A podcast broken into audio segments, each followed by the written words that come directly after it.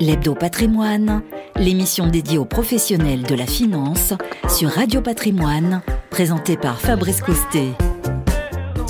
Bonjour, bienvenue à tous, bienvenue sur Radio Patrimoine pour ce nouveau numéro de l'Hebdo. Radio Patrimoine, je vous rappelle, c'est la première web radio 100% dédiée au patrimoine. Chaque semaine, on décrypte ensemble l'actualité économique, financière, immobilière. Cette semaine, direction États-Unis.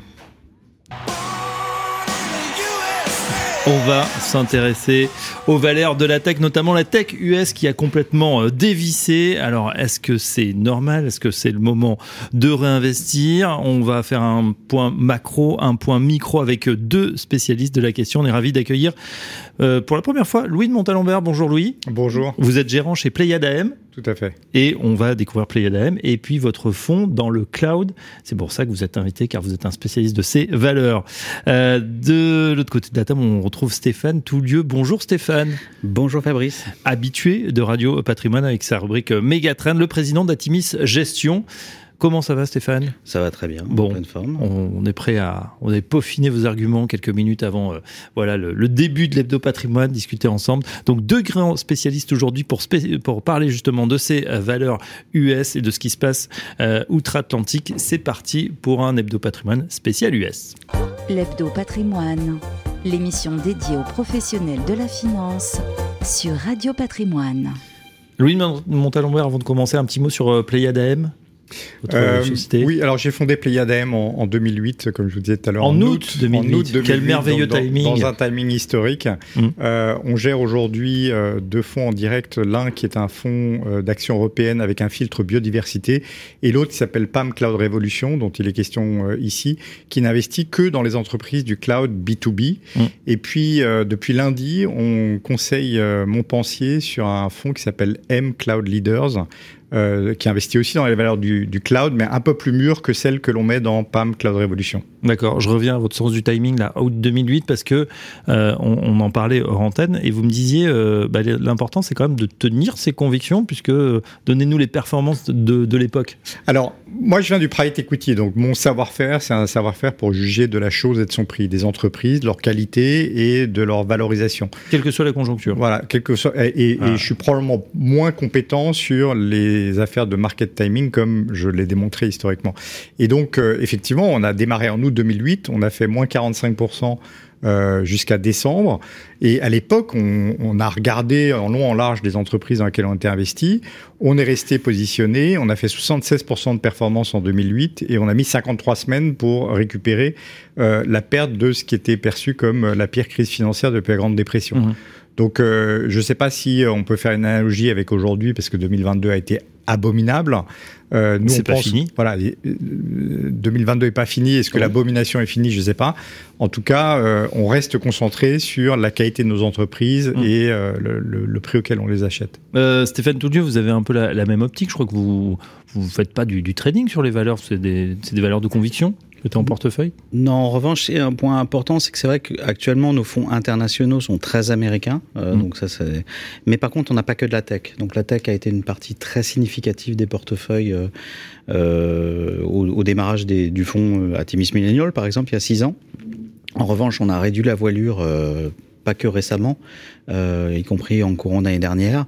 Et donc, je dirais que sur les fonds générationnels comme Atimis Millennial, Atimis Gen Z, on a une, on a à la fois de la tech et de la consommation avec un gros billet US. Sur des fonds comme Atimis Industrie 4.0, on a de la tech et de mmh. l'industrie. Donc, on a, donc on a un billet tech un peu dans, dans pas mal de nos portefeuilles, mais pas que. D'accord. Si on fait un focus justement sur le Nasdaq, on est à moins 30, moins 35%, avec des disparités, ça veut dire qu'on a des valeurs qui ont perdu pratiquement euh, toutes, toutes leurs valeurs, moins 80%, moins 70%. Il y en a beaucoup en tout cas qui ont pris euh, des grosses et même les, les GAFAM ont perdu entre 30 et 50%. Euh, du coup, Louis de Montalembert, est-ce que euh, c'est justifié? Je vous dis ça parce qu'il y a encore deux ans, on nous disait c'est extraordinaire, c'est des valeurs euh, voilà qui sont pour tout temps, pour toute la vie, quelle que soit la situation, valeurs d'hyper croissance. Alors, qu'est-ce qui se passe? Moi, je persiste à penser que la technologie change la vie et change le monde. Et donc, si l'on veut chercher de la croissance, il y en aura de moins en moins dans un monde surendetté. C'est dans la technologie qu'on la trouvera. Maintenant toute chose ayant un prix, il faut admettre que euh, post-Covid, il y a eu euh, des embardés, des excès du marché euh, qui était euh, lisible mmh. euh, jusqu'à fin 2021 et que finalement le marché a corrigé ses excès, mais comme d'habitude, il corrige des excès par des excès inverses. Moi, c'est ma, c'est ma, ma théorie. Donc le Nasdaq reste quelque chose de, où les valeurs technologiques de, de fluctuants au sens avec de la volatilité. Mais pour moi, euh, qui pense qu'il faut investir en bourse uniquement l'argent dont on n'a pas besoin, euh, avoir un biais croissance et a fortiori hmm. technologique me paraît toujours intéressant. Alors, Mais il faut être sélectif. Voilà, il y, a des, y a des choses qu'on voyait un petit peu venir. On s'en souvient, on en avait parlé euh, dans Megatrend, euh, Stéphane Toulieu. Par exemple, Peloton, ces vélos connectés. bon, ça, ça promet monts de merveille. Alors, quand tout le monde était bloqué chez soi, peut-être, mais c'était des valorisations absolument. C'était en dizaines de milliards, je crois. et aujourd'hui, bah, ça, vaut, ça vaut finalement plus grand-chose. Oui, il y, y, a un phénomène de, de, de dégonflement de bulles euh, évident dans un contexte qui est, qui est compliqué où, où c'est vrai que nous, en tant que stock picker, on est un peu euh, euh, perturbé par des éléments qui nous dépassent, qui sont un cycle de, de, de hausse des taux en cours, qui fait mal d'ailleurs à l'évaluation des, des entreprises, et évidemment une inflation qui et une récession potentielle à venir qui font mal. Et c'est vrai qu'on est dans un contexte où la, la macroéconomie, macro-marché mmh. l'emporte par rapport au stock picking. Et tout ça a fait qu'il y a eu un coup de frein, évidemment, sur ces, ces, ces, délires, entre guillemets, en termes de valorisation.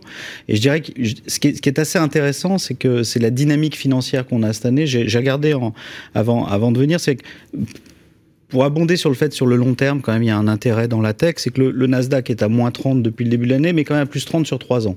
Donc c'est vrai que si, alors on ne sait pas à quel moment on, euh, on va arrêter cette chute qu'on subit cette année, mais on voit bien que sur une période longue, en fait, il y a un vrai intérêt quand même à investir dans les valeurs technologiques. Après, il y a un intérêt à faire du stock picking, parce que vous mhm. mentionnez euh, Peloton, enfin, euh, sans se vanter, on l'a quasiment vendu au plus haut, à un moment où on s'est dit, euh, on, ça vaut vraiment beaucoup trop cher. Maintenant, on commence à valoriser en milliers de dollars euh, le vélo vendu, donc il y, y, a un vrai sujet.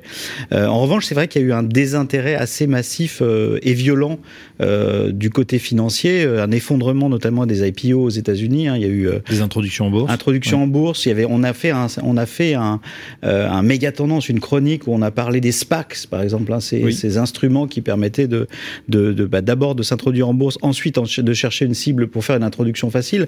Là, ça, il y a, ça a disparu. Il y a plus, il y en a plus. Donc il y a plus, il y en a eu, il y a eu un effondrement il n'y a, a, plus d'intérêt en tout cas. Et mm-hmm. en plus, il y a une durée limitée. Donc en, ce moment, elles sont en train de fermer. C'est-à-dire qu'on rend l'argent aux, euh, aux, personnes à en qui. En disant, désolé, on n'a pas trouvé. Désolé, on n'a pas trouvé de cible. Et puis en IPO, juste pour donner un chiffre aux États-Unis, puisque j'ai regardé avant de venir, il y a eu euh, globalement aux États-Unis, en 2021, qui était une année record, il y avait 1000 IPO, 1000 introductions en bourse pour 317 milliards de dollars. Et sur le premier semestre, il y en a eu 92 pour 9 milliards. Donc ça donne un ordre d'idée, finalement, du nombre d'introductions en bourse voilà, et on, on euh, évidemment, on est dans ce monde d'incertitude, fait qu'on n'a pas spécialement envie d'aller lever des capitaux. Non, c'est sûr. Euh, qui peut nous expliquer, alors très simplement, je me tourne vers vous, euh, ce rapport entre effectivement remontée des taux d'intérêt et baisse notamment des valeurs les plus affectées, les valeurs techno? Pour, Pourquoi euh, en, en mots simples Parce que je sais qu'il y a beaucoup de gens qui nous posent la question et qui comprennent pas très bien ce rapport. En fait, euh, vous avez toujours l'alternative pour votre argent entre ce qu'on appelle le taux sans risque, donc qui est euh, le, taux payé par un État, et prendre plus de risques et par conséquent euh, investir dans une entreprise. On comprend bien qu'il y a une prime par rapport au taux sans risque, et donc quand vous avez un taux sans risque à zéro et que la prime est peut-être de 4%, qui est la prime de marché historique, euh, et ben à ce moment-là, vous actualisez les flux futurs, c'est-à-dire mmh. la valeur d'aujourd'hui des flux de demain, euh, à ce taux-là. Donc, on comprend bien que quand on augmente le, les taux d'intérêt, les taux longs, ça veut dire le, le taux sans risque, bah, mm on passe de 0 à 4 et qu'on a toujours 4 de primes de marché, tout d'un coup, il faut actualiser à 8% les flux futurs. Or, les entreprises technologiques, qui sont en général des entreprises de forte croissance, ont plus de flux dans un, un futur lointain bien que sûr. de flux présents. Et par conséquent, ces flux-là lointains, sont, il diminue de moitié. En, en, valeur, il diminue de manière très substantielle. Donc ça, c'est, euh, je dirais, la théorie économique. La théorie Mais on a l'impression justement qu'il y a un rapport quasi mécanique où plus les taux montent et plus ces valeurs euh, finalement sont, sont en berne. C'est-à-dire que est-ce qu'il y a, comme on le sait, euh, du trading algorithmique, des, des, revalorisations un peu automatiques qui font qu'à un moment, le prix il décote automatiquement avec la remontée des taux? Alors moi, j'appelle ça un réflexe pavlovien. C'est-à-dire que on, on, a parlé de la théorie, oui. mais derrière, il faut rajouter la psychologie collective. C'est-à-dire les anticipations des acteurs mmh. sur la remontée des taux. Et donc cette correction, elle, elle euh, dénote aussi d'un manque de visibilité et d'une peur des acteurs sur une montée des taux qu'ils ne peuvent quantifier. S'ils pouvaient la quantifier aujourd'hui et la fixer définitivement, je pense qu'on retrouverait soit un plancher, soit qu'au contraire, les marchés se réajusteraient vers la hausse parce que, euh, en général, quand ils sont dans l'incertitude, ils préfèrent surcorriger que sous-corriger. Donc, euh, on retrouverait une, base pour, pour, pour croître à nouveau. Cela dit, euh, quand on parle des entreprises technologiques, euh, ce que c'est un réflexe pavlovien et je pense euh, ce que les investisseurs perdent de vue, c'est que en réalité l'hypercroissance qu'on pense assez hmm. vite cette perte de valeur des flux futurs. Alors deux choses. La première, je, ne perdez pas votre raisonnement. On, synthétise. Dès que effectivement la Banque centrale américaine, la Fed va dire on augmente nos taux, là, il peut y avoir ce réflexe. Vous dites pavlovien. Bon, on ajuste et on vend parce que demain ça vaudra sûrement. Euh, enfin, c'est pas en tout cas ce qu'on avait attendu à long terme. Mhm. Et la deuxième chose, du coup, c'est... Alors, juste un exemple. La dernière fois que la Banque centrale américaine a réajusté ses taux à la hausse de manière violente, c'était entre 2004 et 2006. Euh, l'augmentation était de 425 points de base. Donc on n'est pas loin de l'étiage de, oui. voilà, de ce qu'on devrait faire euh, aujourd'hui. Et les meilleurs performeurs sur ces années ont été des boîtes d'hypercroissance, Google, Cisco à l'époque, Apple, Salesforce, qui est un acteur du, du cloud. Et ceci s'explique parce que ces entreprises d'hypercroissance rattrapent assez vite dans le temps hmm. la valeur perdue, euh, la valeur terminale perdue par leur croissance, parce que tout d'un coup, les multiples sur des chiffres qui augmentent très vite, et eh ben, en restant constant, euh, finalement, on a de la performance par la croissance. D'accord. Du coup, on, finalement, il ne faut pas craindre cette remontée des taux tant que les business sont, sont bons? Moi, c'est ma, ma théorie. Oui, oui c'est ma théorie. Stéphane, vous êtes d'accord? Partagez cette théorie ou il faut ajouter un petit peu de market timing, être opportuniste? Moi, je, je, crois la formule, euh, l'histoire prouve que c'est pas le market timing, mais c'est le temps qui est l'allié de la performance. C'est une phrase de Sir John Templeton et qui ajoute Ceci étant dit, le meilleur moment pour investir, c'est quand on a de l'argent. Et je, je, dirais que, à, à, fortiori actuellement, où, il y a eu, où les, les, marchés ont énormément rabattu, après, il faut faire du. Je pense que ce qui est important, c'est de, de, de, plutôt de faire du cherry picking, enfin de choisir les meilleures sociétés, parce qu'il y a des entreprises il y a une autre formule euh, très anglo-saxonne, on n'attrape pas un couteau qui tombe. C'est-à-dire qu'il y a mm-hmm. des entreprises qui qui valent pas grand chose, ou en tout cas qui va pas tellement mieux que ce qu'elles vivent aujourd'hui. C'est pas parce qu'un titre a perdu 95% euh, qu'il est value, qu'il est pas cher. Euh, en revanche, il y a des sociétés absolument résilientes, fantastiques, y compris dans les très gros, hein, les, dans les dans les GAFAM, hein, Alphabet, euh, Amazon, tous ont perdu 30% hein, donc, mm. depuis le début de l'année. Donc et, et, ils ont publié des chiffres absolument fantastiques, notamment, c'est pas pour faire plaisir à, à notre partenaire d'aujourd'hui, mais notamment dans l'activité cloud, on est à plus de 30% de croissance sur leurs activités cloud. Donc on est sur un méga cycle cloud qui est intact, qui fonctionne très très bien. C'est étonnant d'ailleurs de voir ces mastodontes parce que là on parle pas de la, start-up qui vient de se créer et qui a de l'hypercroissance. On, on, est sur des, des, boîtes qui volent déjà des centaines de milliards et qui, qui continuent à délivrer. Oui, c'est sur des bases de comparaison très élevées, mais euh, la réalité, par exemple, j'étais à une conférence là en, en, septembre où on a parlé de la cloudification des banques américaines. Mmh. Et euh, il y a cinq banques qu'on connaît tous, hein, les, les, les, Morgan et compagnie, et puis il y a à peu près 5000 banques aux États-Unis, dont la plupart ont encore des systèmes d'information en propre dans leur serveur, développés parfois en COBOL. Et, donc ces gens-là, pour des raisons bien sûr de sécurité informatique, de pression réglementaire, et puis d'adaptation aux usages qui sont de plus en plus digitaux, sont en train de massivement basculer dans le cloud. Donc, euh, donc on a un mouvement qui est, qui est largement enclenché. Je ne sais pas où on en est, mais on n'est très certainement pas à la fin de ce mouvement-là. Et, ceci étant dit, bah, on voit que les valorisations ont, flanché, ou en tout cas ont, ont été euh, euh, rebattues. Et je crois qu'il y a dans le réflexe pavlovien, je reprends bien le terme, ce qu'il faut bien entendre, c'est qu'à partir du moment, il y a énormément d'argent à côté aujourd'hui, euh, y compris dans les fonds, hein, on, a, on, a, pas mal de cash, dans nous, dans nos, dans nos, fonds en tout cas, mais c'est vrai qu'il y a énormément d'institutionnels qui ont fait du cash, et euh, à partir du moment où on va percevoir, et ça a été le cas un petit mm. peu cet été, euh, une, une, inflexion finalement dans la trajectoire de hausse des taux de la Fed, et on va voir l'effet inverse. Et c'est ça qui est très intéressant. Alors certains, va y avoir des, des, des, des, des rebonds sur certains titres très violents qui n'auront pas tellement d'intérêt dans la durée parce que de facto, ce ne sont pas des entreprises qui déroulent en, tout cas un, business model vertueux. Mais en revanche, on va avoir bah, cette espèce de, de gros mouvement à la hausse qu'on a, pu connaître dans, dans, dans, les périodes antérieures parce que les flux reviennent sur cette anticipation d'inflexion finalement du, du mouvement des, des, de hausse des taux. Alors justement, est-ce qu'on est au, au, à la fin de ce mouvement euh, d'inflation? Est-ce qu'on a connu le pic? Est-ce que ça va s'améliorer Et puis quelles sont les valeurs du cloud du coup à, à surveiller C'est ce qu'on va voir avec nos invités. On fait une première pause musicale. On se retrouve juste après pour ce thème de patrimoine spécial USA. À tout de suite.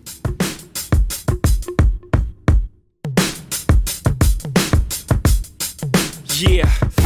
I'm out at Brooklyn. Now I'm down in Tribeca, right next to the Narrow. But I'll be hood forever. I'm the new Sinatra. And since I made it here, I can make it anywhere. Yeah, they love me everywhere. I used to cop in Harlem. All of my Dominicanos right there up on Broadway. Pulled me back to that McDonald's. Took it to my stash spot, 560 State Street. Catch me in the kitchen like a Simmons whipping pastry. Cruising down A Street, off white Lexus. Driving so slow, but BK is from Texas. Me, I'm out that Bed-Stuy, home of that boy Biggie. Now I live on Billboard, and I brought my boys with me. Say what up to Tata, still sipping my top. Sitting courtside, Knicks and Nets give me high five. I be spiked out, I could trip a referee. Tell by my attitude that I most definitely from.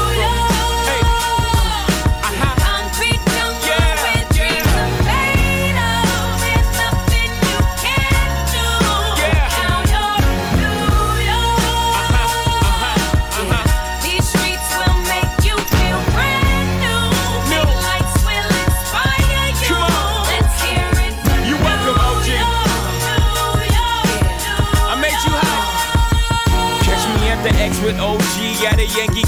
That made the Yankee hat more famous than a Yankee can. You should know I bleed blue, but I ain't a crypto. But I got a gang of walking with my click though. Welcome to the melting pot. Corners where we selling Africa been by the home of the hip hop. Yellow cap, gypsy cap, dollar cap, holla back. For foreigners, it ain't fair, they act like they forgot how to act. Eight million stories out there in the naked city. It's a pity half of y'all won't make it. Me, I got a plug special, and I got it made. If Jesus paying LeBron, I'm paying Dwayne Wade. Three dice CeeLo, three card Marley. Labor Day parade, rest in peace, Bob Marley. Statue of Liberty, long live the World Trade, long live the King, yo. I'm from the Empire State. That's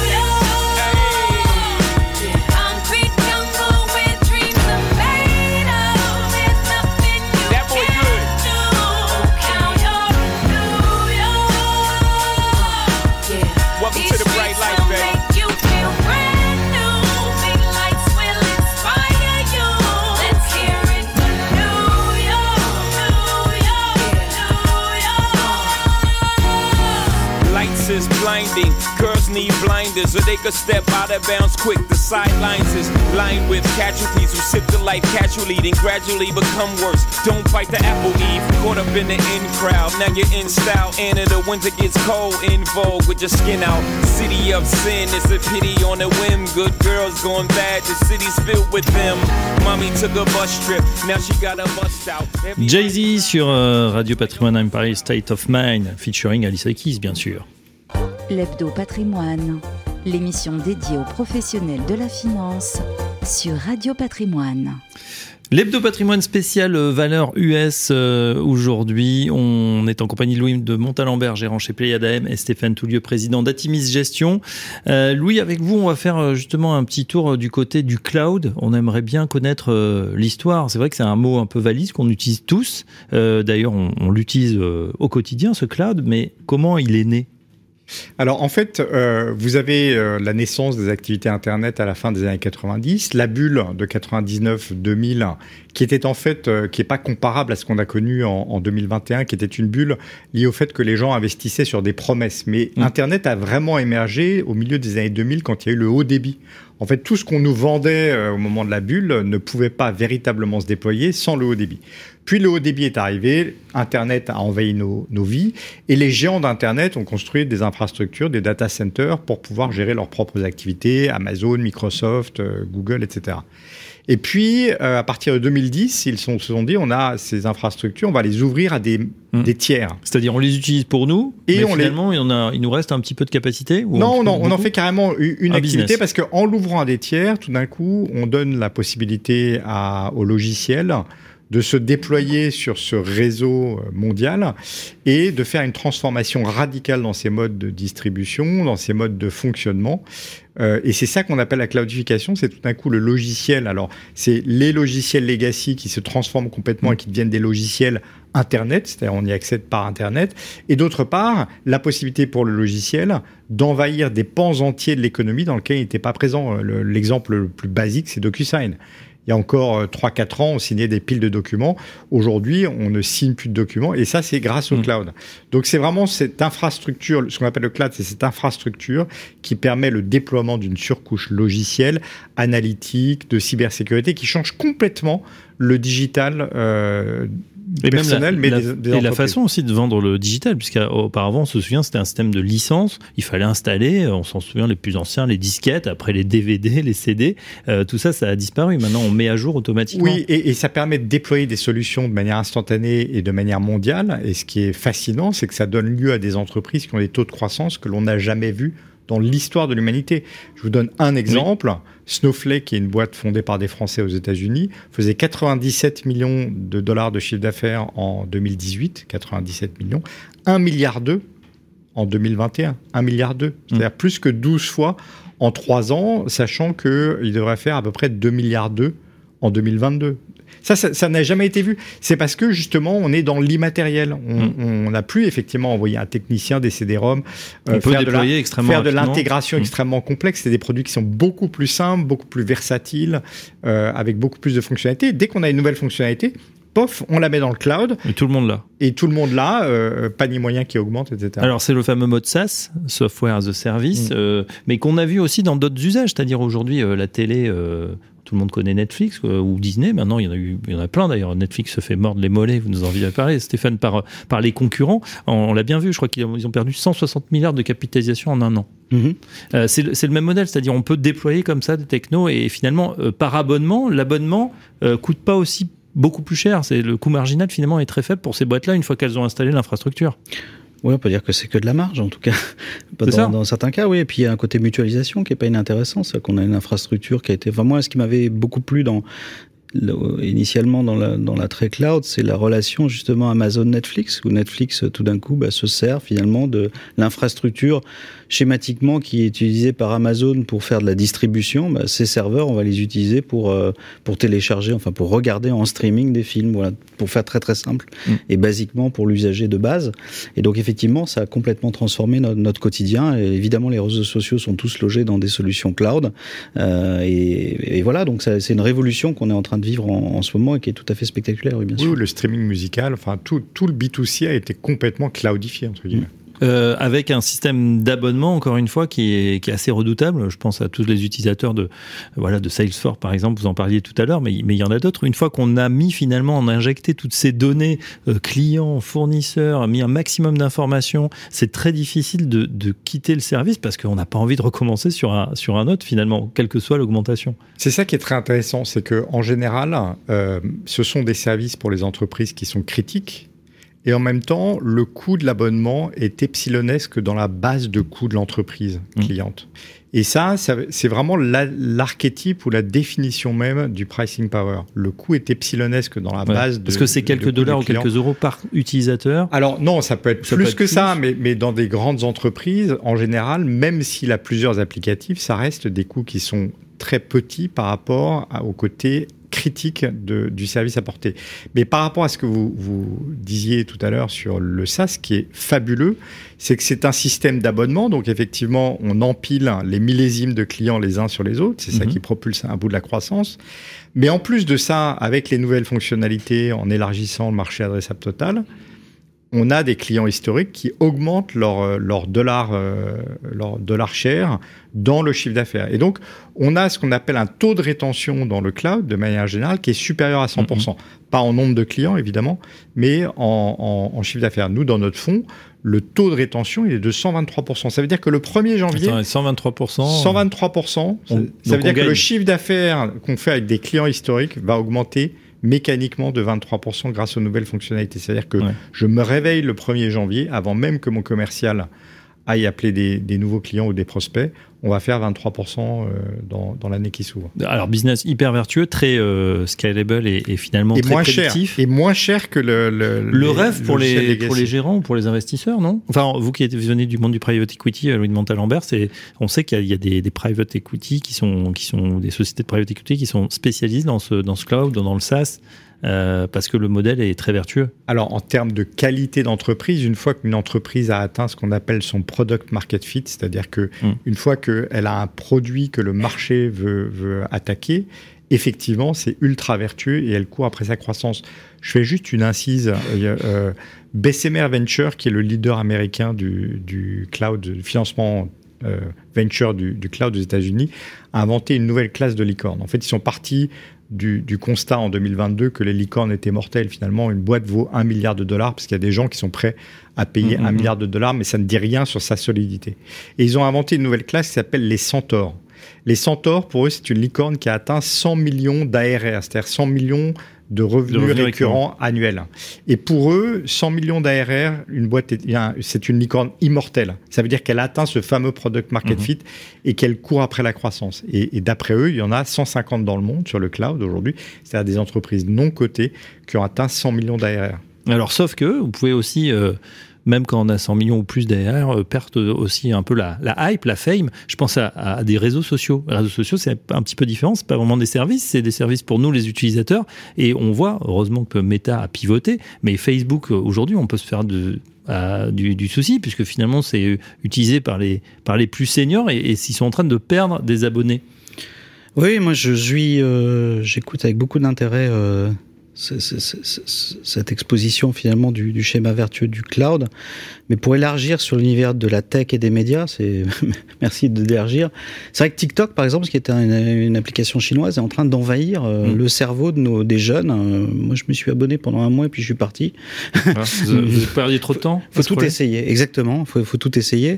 Mais c'est vrai que là, on voit que bien, ma génération hein, euh, reste sur Facebook, un peu sur Insta, et puis bah Insta est arrivé après de la part de, Facebook. Donc le nouvel entrant quand même fait, oui, fait un peu de mal. Vous disiez aux États-Unis c'est TikTok, hein, ça y est. Ouais, on parle que de TikTok, on parle d'Instagram. Enfin, les annonceurs dans les quand on va dans les conférences, on parle des annonceurs des utilisations des Gen Z, hein, de la nouvelle génération née après 95, et c'est TikTok. Donc euh, alors qu'il y a quelques mois de cela, on ne parlait que d'Instagram. Euh, et puis maintenant, on essaie de voir si Meta est la solution d'après, hein, le fameux Metaverse, mais on ne sait pas qui va gagner. Roblox a sorti, a sorti d'excellents chiffres récemment, mais mais fondamentalement euh, on ne sait pas quel va être le grand gagnant. Ce sera peut-être Microsoft qui, euh, qui, a, une base jeu de, très bonne qualité. Voilà, donc les, choses tournent de la même manière euh, dans le domaine. On, parlait tout à l'heure de, Netflix. C'est vrai que Netflix a fait une très bonne publication avec plus de 2 millions de nouveaux utilisateurs. C'était une bonne surprise. Mais la réalité, c'est qu'il y a énormément de mmh. concurrence. On, l'a évoqué tout à l'heure. HBO hein, Max, évidemment les, mastodontes comme Amazon Prime avec un catalogue de plus en plus sexy. Enfin, arrivé, y compris du sport. Hein, Disney qui a investi en tout cas. Disney on les voit Plus, a très bien fonctionné. Euh, Peacock aux États-Unis euh, euh, du, réseau NBC a bien marché avec un modèle hybride d'ailleurs que copie Netflix. Netflix est plutôt gagne plutôt avait plutôt été en avance, mais là ils suivent Peacock, hein, un, modèle hybride avec de la publicité. HBO Max bon, qui pour l'instant est au, démarrage. Mais si on voit l'ensemble, c'est un marché qui est en croissance, mais avec de plus en plus d'acteurs.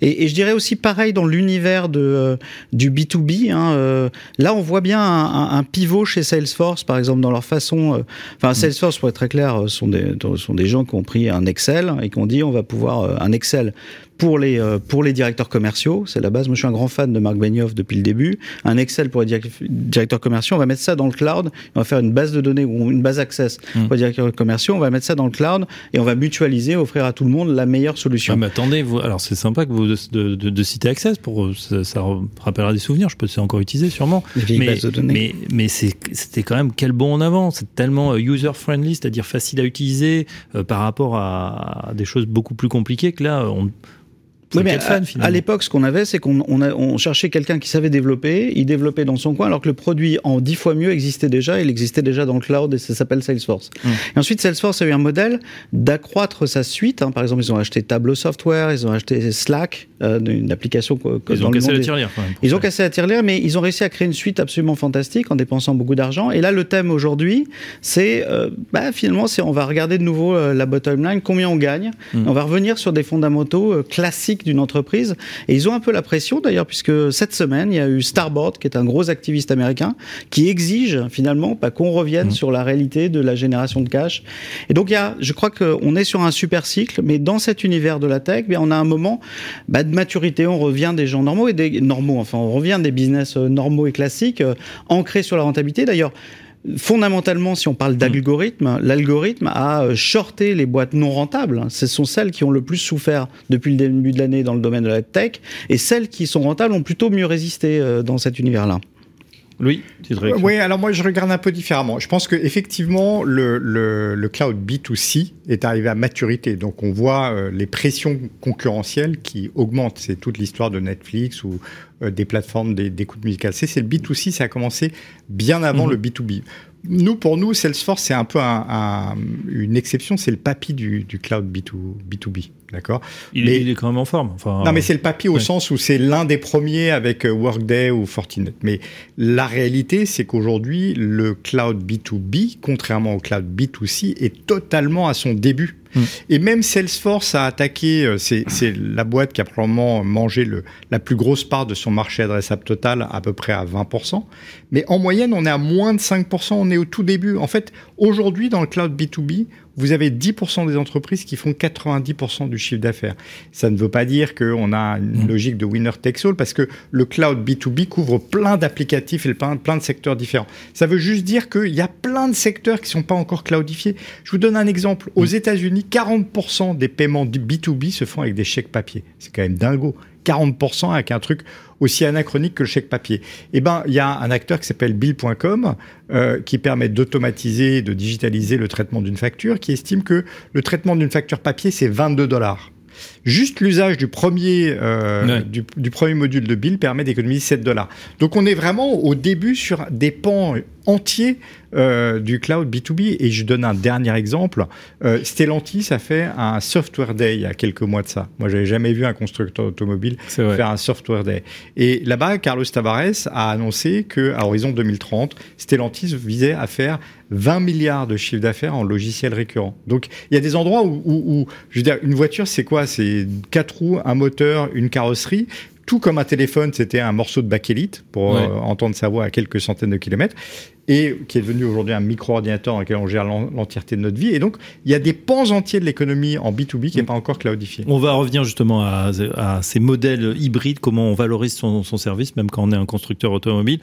La suite dans un instant. On fait une petite pause. On revient tout de suite avec nos invités pour ce spécial US.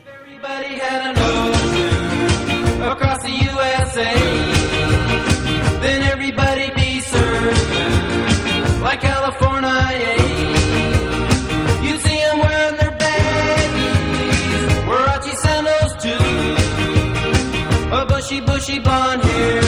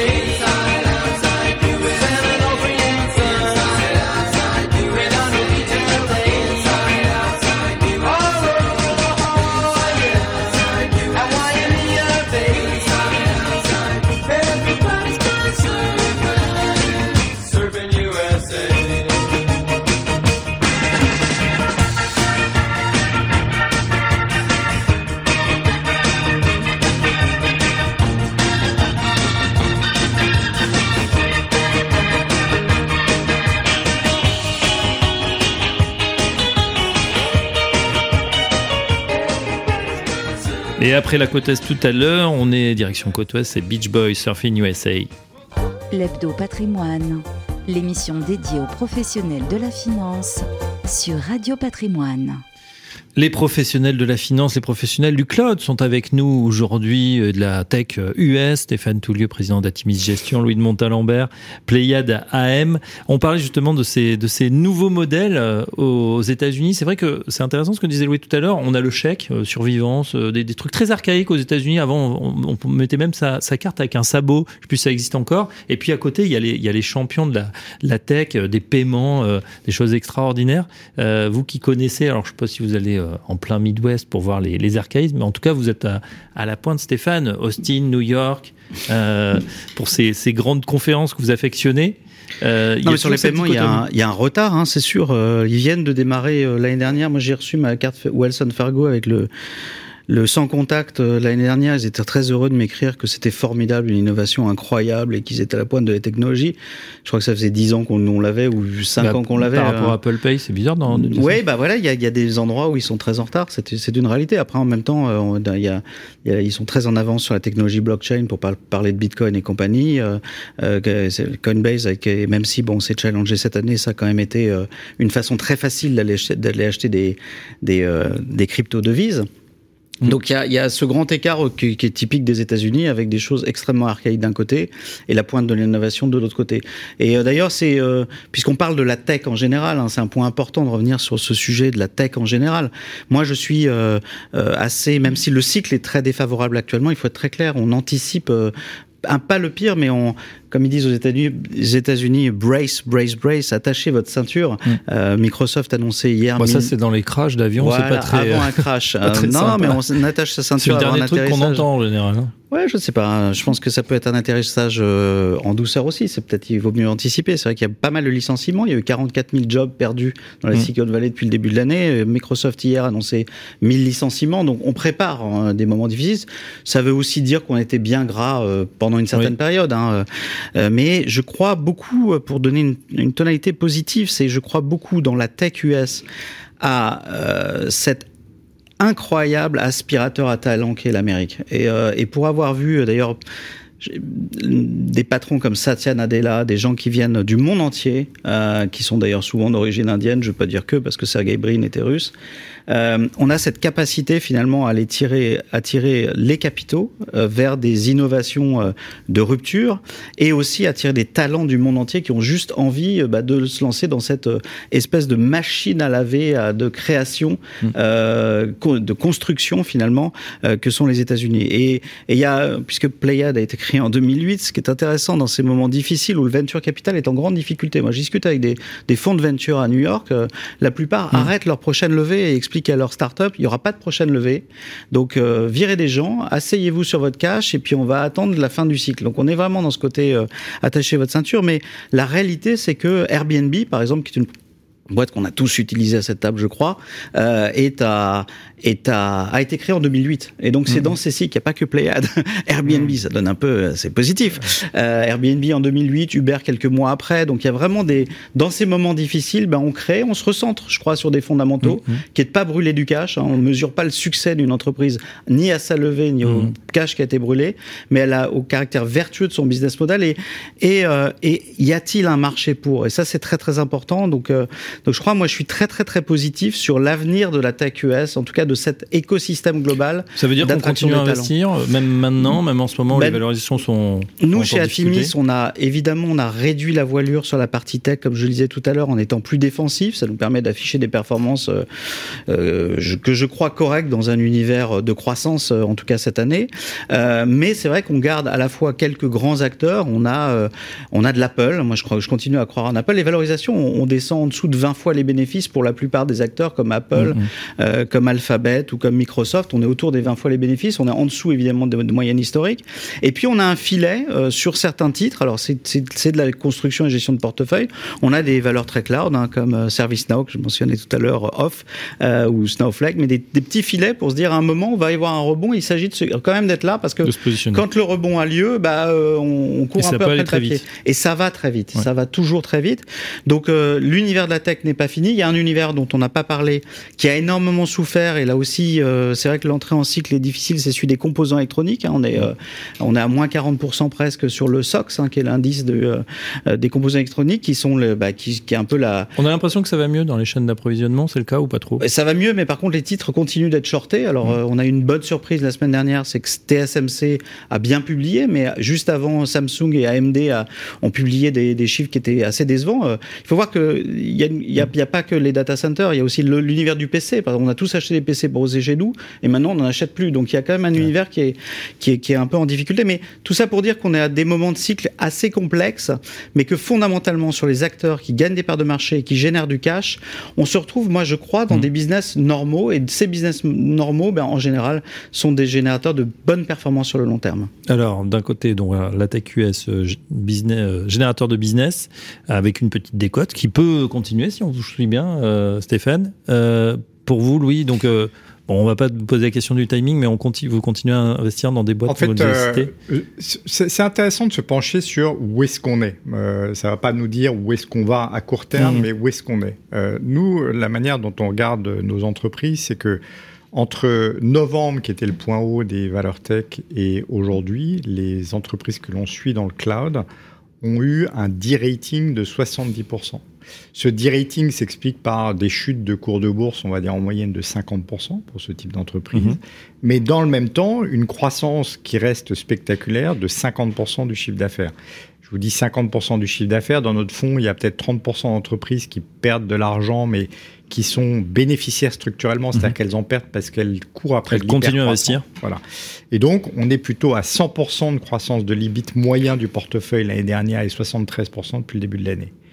Donc, on a un D-rating qui est sans équivalent. Et si je reprends mes multiples, 70% de baisse des multiples des ventes, on est à un point bas qui était le point bas de décembre 2008. Et on se Mhm. rappelle que décembre 2008 n'était pas un moment particulièrement joyeux.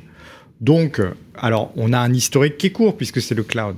Je ne peux remonter que euh, jusqu'à ce moment-là parce que. Mais ça vous fait penser qu'on est peut-être pas très loin du, du fond de la cuve, quoi. Ah, moi, je le pense. Et je pense que si on restait sur les multiples actuels en disant, bon, bah, il faut prendre les nouveaux, le nouveau paradigme des taux d'intérêt euh, 10 ans américains, on va dire à 4%, admettons que ça soit les multiples et qu'il n'y ait pas un excès de correction. Moi, je pense qu'il y a un excès de correction. Mais admettons que ce sont les multiples. Si j'ai des entreprises qui continuent à croître de 50%, à multiples constants, je dois faire une performance de 50% sur les, les 12 mois qui viennent. Donc, moi, je ne sais pas où est la psychologie collective et est-ce que euh, les marchés vont être effrayés, est-ce que la Banque centrale américaine va faire une erreur de politique et que euh, ça va conduire à une catastrophe? Ça, je ne sais pas le, le qualifier. Je sais juste dire que aujourd'hui, on est sur des multiples historiquement bas et que les entreprises continuent à délivrer des chiffres d'affaires en croissance. Je voudrais rajouter une dernière chose, c'est Mm. que fin d'année dernière, effectivement, euh, il y avait plus de croissance qu'attendu dans les entreprises du cloud. Elles ont toutes communiqué en disant ah on a cru plus vite qu'attendu, donc on a fait plus de marge que ce que l'on voulait faire, donc on va réinvestir dans notre croissance début 2022, ce qu'elles ont fait. Et là, le discours a changé parce que les boîtes américaines sont très sensibles à la bourse, beaucoup plus Mhm. que les boîtes européennes. Et de plus en plus, elles disent effectivement, ah, finalement, on va, euh, on va être profitable plus vite que prévu. Tout ça pour dire que c'est des profitabilités qui sont pilotées hein, pour la plupart. Twilio, euh, qui est le leader mondial dans ce qu'on appelle le marketing conversationnel, Ouais.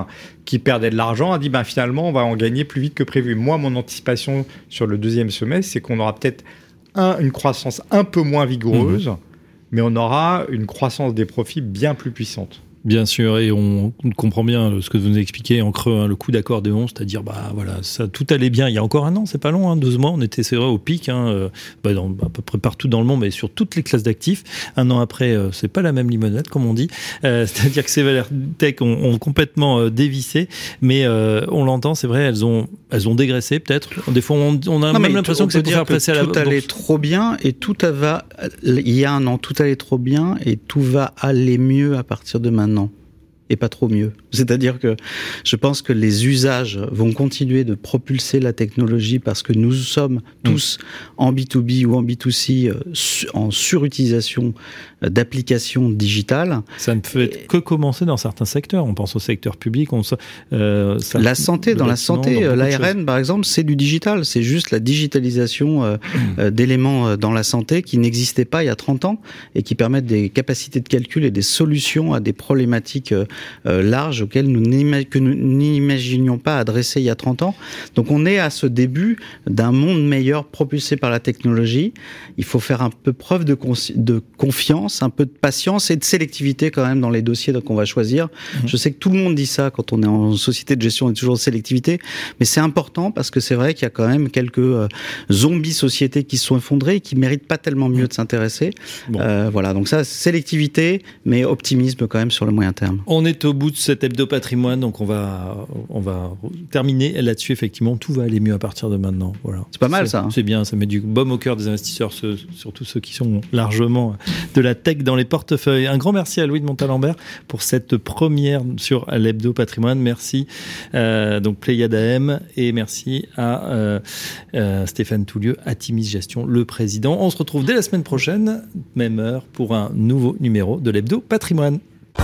L'Hebdo Patrimoine, une émission à réécouter et télécharger sur le site et l'appli Radio Patrimoine et sur toutes les plateformes de streaming.